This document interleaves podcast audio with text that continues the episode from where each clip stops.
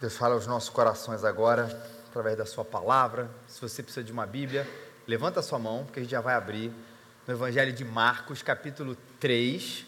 Vamos ler os versículos 31 a 35. Para quem não sabe, a gente está nessa série aqui que está sendo colocada aqui, que está colocada aqui, Jesus em Ação, onde nós estamos a cada domingo navegando aqui pelo Evangelho de Marcos onde Marcos, o que é o Evangelho de Marcos? É a narrativa de Marcos, o homem que andava com Jesus, a respeito do que Jesus fez, do que Jesus falou, da obra, das palavras, da ação de Jesus, e por isso é o Evangelho de Marcos, né? Não é sobre ele, é sobre Jesus, mas escrito por ele. E a gente está aqui a cada domingo pegando uma sessão e entendendo se Deus revelou essa palavra para a gente, o que é que ele tem a nos dizer, nós, irmãos aqui, no Flamengo, da Igreja Presbiteriana Raiz, ou você que nos visita aqui hoje no século 21. Marcos, o capítulo é o número grande, o capítulo é o 3, e os versículos são os versículos, são os números pequenininhos, 31 a 35. Sua Bíblia já está marcada aqui nesse texto, próximo dele aí. Então a mãe e os irmãos de Jesus chegaram e ficaram ao lado de fora da casa e mandaram chamá-lo. Havia muita gente sentada ao redor dele e disseram-lhe: Tua mãe e teus irmãos estão lá fora e te procuram. Jesus lhe respondeu: Quem é minha mãe? E quem são meus irmãos? E olhando em redor para os que estavam sentados à sua volta, disse: Aqui estão minha mãe e meus irmãos.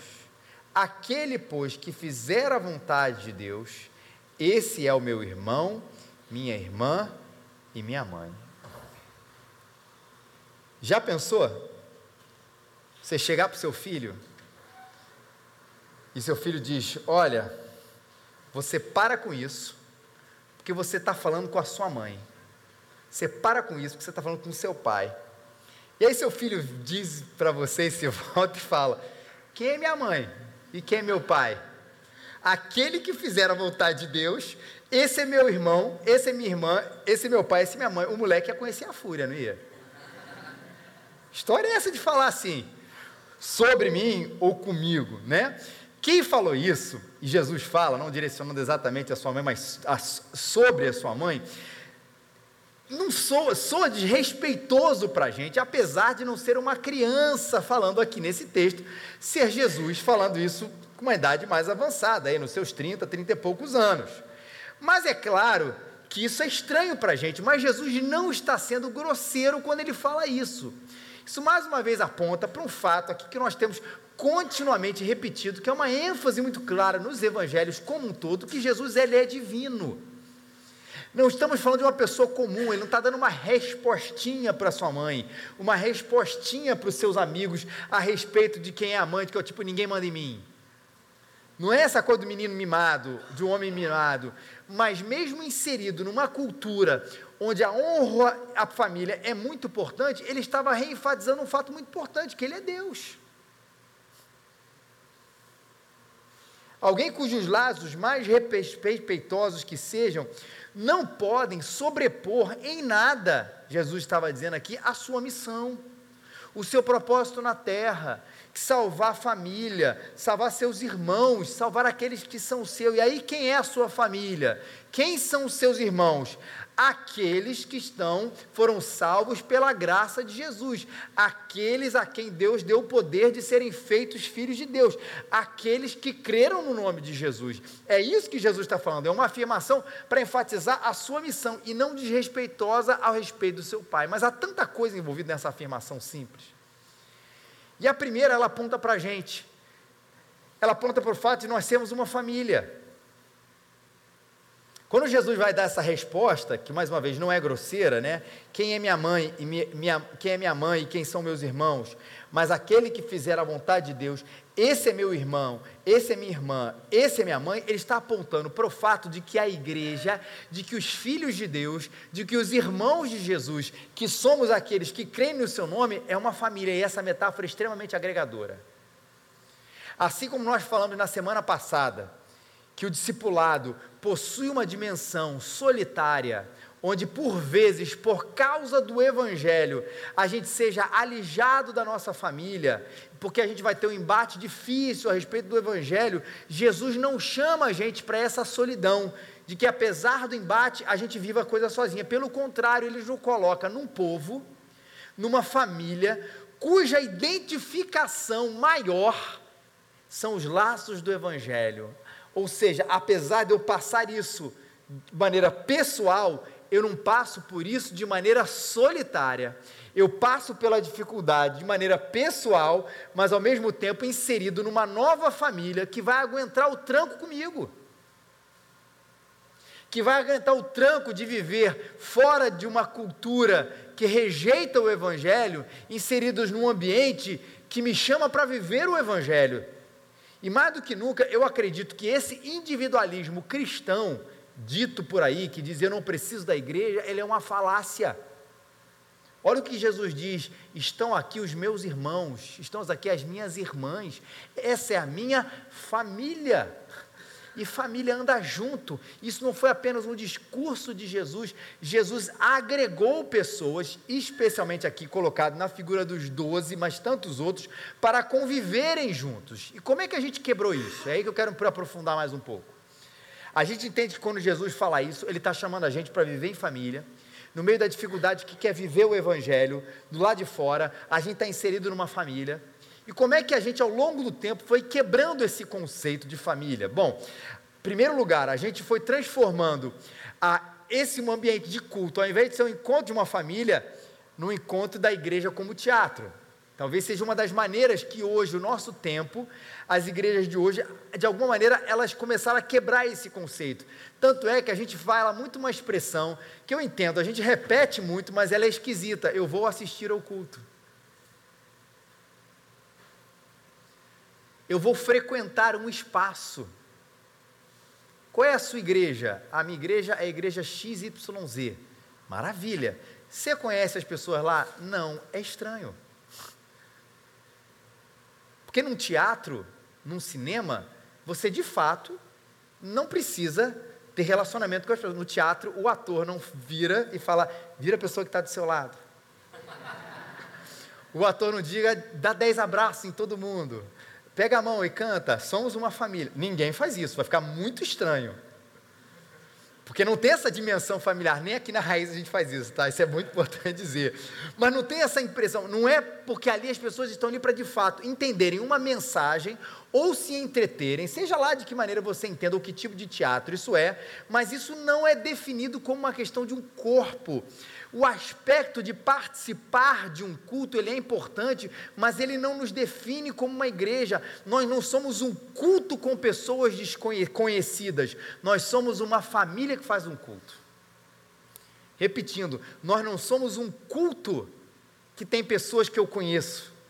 Nós somos uma família que se une para cultuar junto. Isso é uma diferença abissal. A gente quebrou isso, entendendo muito mais como teatro do que um encontro familiar. Segundo ponto, como é que a gente quebra esse negócio da família? A gente foi caminhando para um outro lado. A compreensão da comunhão como entretenimento, mais do que como uma jornada espiritual. Tem enfatizado muito isso no meu pequeno grupo, a gente acabou falando, entrando por esse caminho. A ideia de que comunhão na igreja é superficialidade. Quando a gente se entende como família, é claro que a gente ama, ama, ama estar juntos mas é mais do que estar junto, como eu disse, naquele sentido superficial que a gente gosta muitas vezes. Eu costumo dizer que é aquela analogia da pizza. Ah, a gente não se conhece, vamos comer pizza junto. Pronto, a gente se conheceu, que bom, a igreja tem comunhão. Não tem. A comunhão, no sentido bíblico, que é a jornada espiritual e não entretenimento, tem muito a ver com orar uns com os outros, tem a ver com servir uns aos outros, tem a ver com exortar uns aos outros, tem a ver com encorajar uns aos outros, tem a ver com ensinar uns aos outros. Está vendo como isso é muito diferente do que apenas conhecer o nome das pessoas e sairmos juntos, por mais que essas coisas estejam boas? É, cara, estou precisando da sua ajuda. Cara, a gente é uma família. A gente está nessa jornada espiritual junto. Eu vou na sua casa para a gente orar junto. Eu vou te ligar para a gente orar junto. Cara, eu estou passando uma dificuldade aqui em casa. Nós somos uma família. Comunhão é isso. Como é que eu posso te ajudar? Como é que eu posso prover, se é que eu posso prover? Como é que eu posso te abraçar e eu posso te abraçar? Como é que eu posso chorar com você? Mas eu quero entrar com uma jornada espiritual na sua vida para te ajudar a passar por esse momento de dificuldade, nesse momento de onde você talvez esteja mais distante do evangelho, onde às vezes o momento da luta para permanecer firme no evangelho esteja complicada. Esse é o sentido de comunhão, uma jornada espiritual em família e não o entretenimento de apenas saber um quem é o outro, saber o que ele faz e eventualmente nos fins de semana a gente fazer coisas juntas. Biblicamente, ser família é uma jornada espiritual. Terceiro, como é que a gente quebrou isso? Aí vem uma questão aqui, a questão das famílias históricas, vezes a questão do pertencimento pelos laços da fé. E o que eu quero dizer com isso? E aí eu vou entrar muito nessa questão que às vezes tem de, uh, de igrejas mais antigas, né? É muito bonito quando a gente tem, dentro da nossa comunidade, famílias históricas. Isso não é ruim por si só. Veja bem. Mas você sabe que essa afirmação pode ser dita para o oposto. Que coisa terrível é quando temos famílias históricas dentro da igreja, não é verdade? Porque, de um lado, pode existir aquele senso de dono, já que nós temos ali um sobrenome importante dentro de uma comunidade, que porque tem laços que remontam aos seus tataravôs, acham que tem algum tipo de proeminência, algum tipo de prioridade, algum tipo de privilégio numa comunidade onde ninguém é, nesse sentido, privilegiado. Somos privilegiados por sermos filhos de Deus e pela graça, mas ninguém tem o privilégio do privilégio. Mas, por um outro lado, quando isso é bonito, quando isso é bom, a gente vê não a sensação de dono, mas a gente vê que historicamente Deus tem abençoado as casas das famílias do tataravô para o bisavô, para o avô, para o pai, para o filho, para o neto e por aí diante. Que bonito a gente ver isso. Ninguém com senso de dono, todo mundo com senso do que a Bíblia fala, da bênção de Deus que vai se perpetuando de geração em geração, em geração em geração. Só que às vezes acontece dessas tretas onde as famílias não entendem isso. Elas acham que mandam e não querem concorrência. Como é que a gente estraga isso? Outro problema, questão das famílias. A gente vê a família muito mais como mando do que como bênção. A gente vê muito mais como tradição do que como serviço. O outro enfatizando mais as diferenças do que o evangelho. Vou recapitular porque esse é o ponto onde eu vou falar mais, né? A gente pode estragar nosso senso de família encarando a igreja como um teatro e não como encontro de uma família. A gente pode estragar o nosso senso de família encarando aquilo como um entretenimento, a nossa comunhão como entretenimento e não como uma jornada espiritual. E a gente pode estragar entendendo que a nossa, a nossa, a nossa, o nosso histórico na igreja nos dá um pedigree que outros não têm, ao invés de enxergar a bênção de Deus de geração em geração e a gente está aqui para servir. Mas principalmente enfatizando mais as diferenças do que o Evangelho. E aí eu quero falar das diferenças teológicas e eclesiológicas, em primeiro lugar. Primeiro, os batistas que acham que estão sozinhos no céu. Os presbiterianos que acham que têm uma inteligência superior e por isso não conseguem conviver com mais ninguém. Esses são os pecados denominacionais.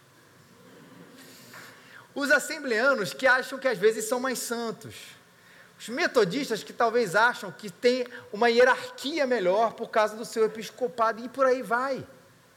E aí que acontece quando a gente encontra, vai lá, o encontro de um presbitério no batista, é para falar duas coisas, predestinação e batismo.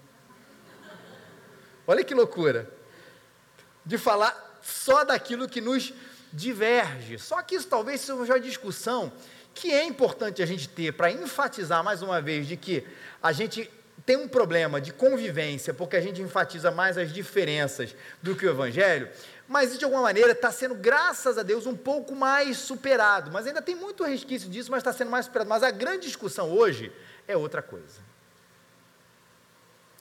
Usei essa frase no meu pequeno grupo, vou agora botar aqui para vocês. Scott Sauls, um pastor, ele disse o seguinte: Nós nos deveríamos sentir em casa com pessoas que têm a mesma fé que nós, mas não a nossa posição política.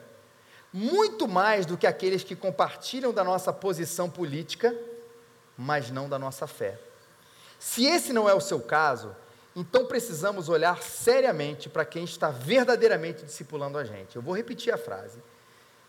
Nós nos deveríamos nos sentir em casa com pessoas que têm a mesma fé, ou sentir mais em casa, mais confortável com pessoas que têm a mesma fé que nós, mas não a nossa posição política.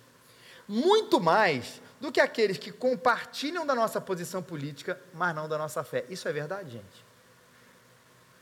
Ainda bem que eu preguei esse sermão aqui hoje, que não tinha, não foi movido pelo momento, e a pregação é expositiva, ou seja, é o texto de hoje, mas desde sexta-feira o mundo se dividiu de novo entre aqueles que são a favor da prisão e aqueles que são contra.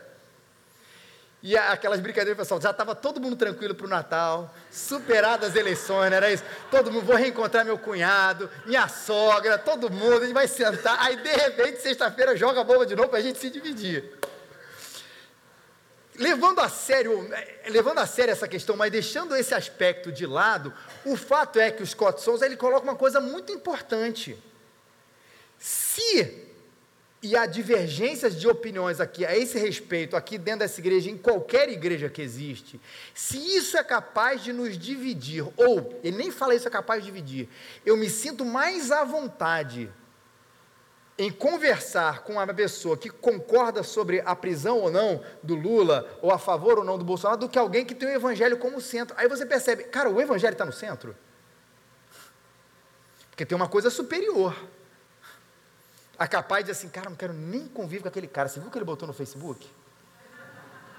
Você viu o que ele botou na não sei o quê? Ah, mas não quero nem conversar, tá chegando aí perto, muda de assunto, muda de assunto. É, e hoje, Bahia, né? Quem é o centro, gente? Flamengo, Vasco, Lula, Bolsonaro, Lula livre, Lula preso, esquerda, direita ou Jesus?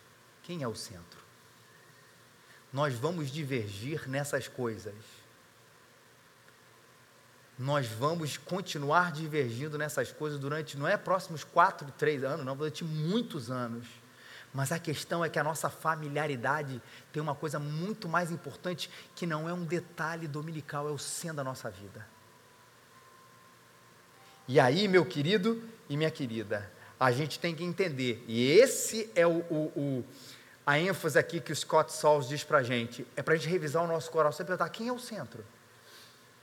O que está discipulando a gente?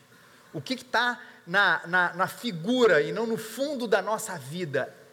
Se é Jesus, meu querido, a gente diverge nessas coisas e senta para falar daquele que é o Rei dos Reis. Se é Jesus, a gente senta e ainda que a gente discorde nessas outras coisas, que são importantes e que têm o seu lugar, a gente tem uma familiaridade de função de olhar assim: caraca, estamos juntos, por quê? Porque a gente ama Jesus. Isso não é apenas um apelo à unidade, não, gente. É também um apelo à unidade, mas é, mas é um apelo à centralidade de Jesus. Porque essas nossas discussões políticas, de alguma maneira, vão fazer a gente acreditar ou vão fazer, ou vão revelar dentro de nós o que é que está no centro. Se a gente não conversa com quem pensa diferente de nós na nossa posição política e ao mesmo tempo tem o mesmo Jesus no centro, tem alguma coisa errada com a gente. Esse é o ponto. Enfatizando mais as diferenças do que o Evangelho. Essa frase aponta para a universalidade também da família da fé. Veja bem, a família não é daqueles que são do sangue de Jesus. Não é eu faço parte porque eu faço, eu sou mãe, porque eu sou irmão, porque eu sou primo de Jesus. Não é por pedigree. Não é por nenhum outro motivo, nenhum outro título. A universalidade aponta que é a adoção que nos faz família como fruto a obediência. Isso é lindo porque tira qualquer ideia de exclusivismo nosso. Ou seja, quem é que pode se achegar para fazer parte dessa família? Não precisa ser alguém que é um nobre, não precisa ser alguém que tem alguma, algum título ou coisa parecida. É o pobre, é o rico, é o homem, a mulher, é o branco, é o preto, é quem for. todo mundo pode chegar e fazer parte dessa família. Ninguém, e nessa família, a universalidade, ninguém senta melhor do que o outro. Ninguém tem preferência na fila. A universalidade da família de fé, não existe aqui um clube de privilegiados que por serem da família tal, que por terem a renda tal, porque terem nascido no bairro tal, que por serem ocidentais, ou porque são orientais, porque acham que tem mais direito um do que o outro, ou que tem menos direito. Não existe cristão de segunda classe nesse sentido. Não tem igreja de gente melhor e não tem igreja de gente pior. Não tem igreja de branco e igreja de negro. Não tem igreja de pobre, não tem igreja de rio. Que existe é a família da fé. É óbvio, gente, aqui falando uma coisa importante. Às vezes, prevalecendo num bairro onde existe uma certa camada da população, seja na questão racial, né, de cor de pele, seja na questão cultural, econômica, você vê uma proeminência maior, mas não é porque aquilo ali é um grupo de privilegiados que aceitam esse ou aquele estilo de vida. Não, é simplesmente porque às vezes estarem localizados num bairro onde é mais fácil aquele estilo de vida chegar junto. Deu para entender a diferença? Porque é completamente diferente que se chegar alguém que não se encaixa num perfil dito sociocultural e falar assim, ih rapaz, esse cara não chega, não dá, é estranho, é esquisito, mexe com a gente. Não, a fé nesse sentido, ela é universal. E que coisa linda que é o Evangelho. Que chama a gente de todos os povos, tribos e nações. De todas as classes sociais, de todas as cores de pele, inclusive olhando aí a própria chamada de Jesus, isso nós falamos há duas semanas atrás, chama a gente de diversas matizes político-partidárias, haja vista ali depois, se houver sermão, Levi, Mateus e Pedro. Bem diferente um do outro. O evangelho é lindo, congrega tudo em torno da pessoa de Jesus. Você foi inserido nessa família, independente do tipo de passado. Mas ela aponta também essa simples frase para a exclusividade da família de fé. Se ela aponta para a universalidade, não tem um grupo privilegiado, não tem um grupo que é para ser distintivo, de primeira classe, outro de segunda, uma igreja que só consiga conversar com esse porque a gente acha que o outro não dá para conversar com a gente. Não, a universalidade disso, ela aponta para a exclusividade. Por quê? Jesus diz o seguinte: aquele, pois, que fizer a vontade de Deus, esse é o meu irmão, irmã e mãe. E aí, meu amigo? Você pode ser o que for, você pode vier de onde for, existe uma consequência real de quem foi adotado para fazer parte dessa família, que é a obediência. E aí não adianta o título da nobreza e nem o título do miserável. Não existe o título do privilegiado e o título do excluído. Não existe o título do branco o título do negro, o título da esquerda, o título da direita. Nada disso serve. O que existe é um Deus que adotou você em Jesus Cristo, e a evidência disso claramente é a obediência. Para deixar claro isso, você não obedece para fazer parte, você obedece porque Deus já te inseriu nessa família. Você não obedece para conquistar Jesus. Deus conquistou você pela sua graça te salvou. E a evidência clara disso é o Evangelho, porque quando o Evangelho muda você, você obedece. E aqui Jesus está chamando a gente para um autoexame. Ele está chamando todos aqueles que estavam ouvindo ele para um autoexame. Que talvez alguns se achassem dentro da sua própria família. Veja, olha que interessante, dentro da sua própria família, que tivesse algum tipo de privilégio. Olha, eu já, eu já eu sou primo de Jesus. Até parece que quando eu chegar lá no céu, ele não vai abrir a porta. Rapaz, é aí, a gente pescava junto ali na adolescência de Jesus, pesquei direto com Jesus ali no Mar da Galileia, o tempo inteiro, assim, ó. Depois que ele foi para a universidade, ele não se encontrou muito, mas a gente ainda troca um WhatsApp de vez em quando, curte minhas postagens no Facebook, ó, eu e Jesus aqui, ó, pertinho. Jesus está dizendo, aquele que faz a minha vontade, fizer a vontade de Deus, esse é meu irmão, a minha irmã e minha mãe. Quando o evangelho muda você, você obedece, não se compra entrada nessa família. não se dá carteirada para fazer parte dessa família, não se faz doação para caridade para entrar nessa família. O que é que se faz? Nada. Jesus é quem fez tudo. É aceitar a realidade que Ele salvou você. É aceitar a realidade que quando Cristo Jesus morreu por você, Ele fez tudo o que precisava ser feito para que você fosse salvo e inserido nessa família. Mas como a gente evidencia se isso é verdade, gente? Claro, eu tenho fé em Jesus, mas existe obediência na minha vida.